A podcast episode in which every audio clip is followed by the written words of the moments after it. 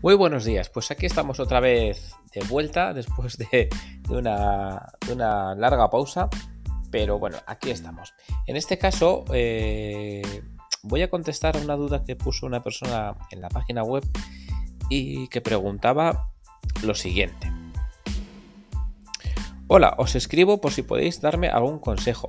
¿Qué se puede hacer cuando te encuentras a alguien en un portal o en la calle y estás sola y te quiere hacer daño físico eh, pues bueno, para esto, como no quería contestar yo solo, me he puesto en contacto con los compañeros de Twitter y entre todos, la verdad que han salido un montón de, respuestas, eh, algunas mucho muy creativas que yo ni las conocía y con lo cual en este pequeño episodio os la quiero compartir con vosotros. Quédate y escúchalo.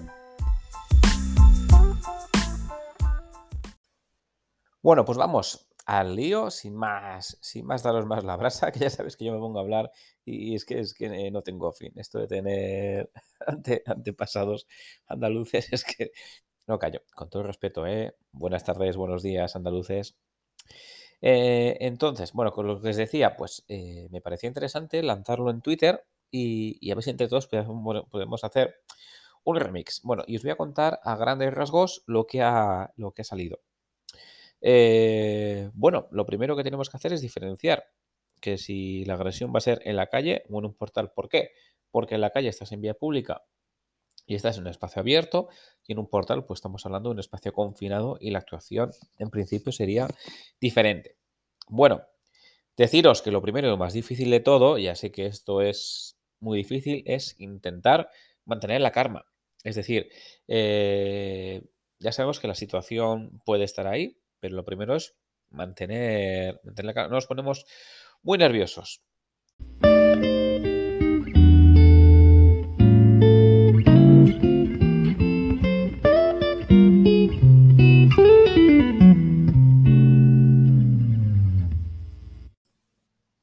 Bueno, entonces vamos a diferenciar si estamos, si, si, esa agresión se pudiera dar en la calle o en un portal. Vamos a empezar con, si esta agresión se pudiera dar en la calle. Bueno, pues después de, intentar mantener la calma, si estamos en la calle, lo importante es que no te pares. Vamos a seguir caminando, caminando, caminando, caminando. Aparte, eh, vamos a intentar, en la medida de lo posible, ir a un sitio que esté lo más concurrido posible.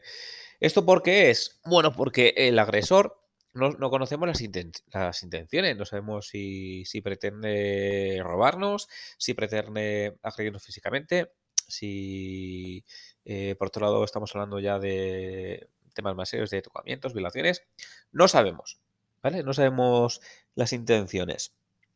Entonces, ¿qué pasa? Que si vamos a un sitio concurrido, más que esas personas que estén ahí creamos que nos van a poder ayudar, lo que vamos a intentar es eh, hacer persuasión, es decir, que el agresor se vea cohibido, que no esté cómodo en, ese espacio y desista de su actuación. ¿Vale?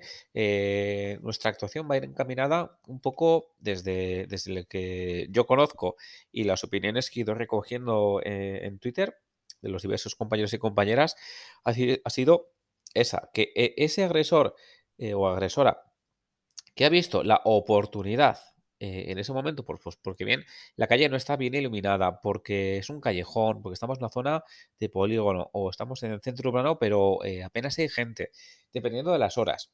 Vamos a hacer que ese entorno no sea cómodo para el agresor. ¿Cómo? Manteniendo la calma, no parando de caminar y ir a un sitio lo más concurrido posible. Por otro lado, nunca pediremos ayuda en plan socorro, porque la gente cuando oye eso se asusta y va en, dirección contraria. Y lo que queremos es que haya mucha gente en la calle por este tema de la persuasión. Con lo cual, gritaremos fuego, fuego, porque esto hace que la gente salga de los domicilios, salga de los locales y ya no es que, como digo, no es que nos vayan a ayudar, sino que sale tanta gente a la calle, el agresor, uff, ve mucha gente y desiste, ¿vale?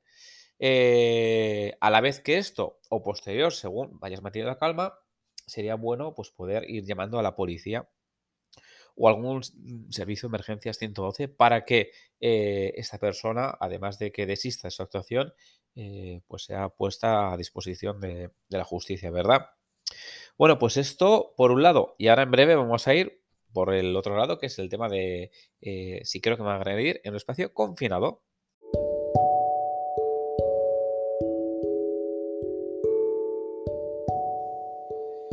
Bueno, ahora vamos a ir con el espacio confinado, pero os voy a decir eh, una serie de elementos que nos pueden ayudar tanto si estamos en la calle o en un espacio confinado, que puede ser un portal, un, no sé, un porche un poquito más cerrado, un callejón sin salida.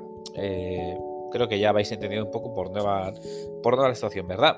Bueno, pues lo que he recopilado, eh, lo que os decía de las redes sociales, de sobre todo de Twitter, son estas herramientas. Y son, pues poder llevar un llavero alarma.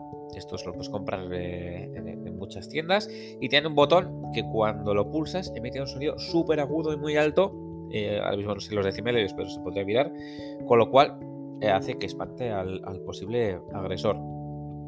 También se puede portar o llegar a utilizar eh, un spray de pimienta, pero hay que tener cuidado porque este debe estar homologado. ¿vale? Si reveis un poquito en las, en las webs oficiales del ministerio, ahí veréis los que están homologados. Si no, no se puede ni portar, ¿vale? Sería considerado como un arma, un elemento prohibido. Eh, podéis utilizar la aplicación para móvil, la app de AlertCops, ¿vale? Os dejaré aquí cómo se escribe para que lo podáis descargar, que tiene un montón de funciones, es gratuito y eh, en casos extremos podrás estar conectado con las fuerzas y cuerpos de seguridad. Otro elemento sería, como os decía, llamar al 112 o llamar a la policía lo ideal sería durante, ¿vale? Para que puedan ir viniendo y si no ya, pues después. Pero si es después, ten en cuenta que eh, debido a la situación traumática que vas a vivir, va a ser difícil que te quedes con los rasgos físicos, con lo cual intentaremos hacer un esfuerzo de saber, eh, por ejemplo, qué gorra que llevaba, altura, peso, complexión, sexo y algo característico. Por ejemplo, eh, y esto es un supuesto, varón de unos 170 centímetros, 1,70 metro 70, eh, moreno, pelo liso, cazadora con la marca tal y zapatillas con la marca tal que es característica. ¿Por qué? Porque a la policía le va a ayudar a, encontrarlo, ¿vale? Y ya sería también muy buena opción si supiéramos eh, de algún arte marcial, algún sistema de defensa corporal, pues bueno, pues ya ha llegado el caso de que se produzca la agresión, pues, pues repelerla lo mejor posible. ¿Vale?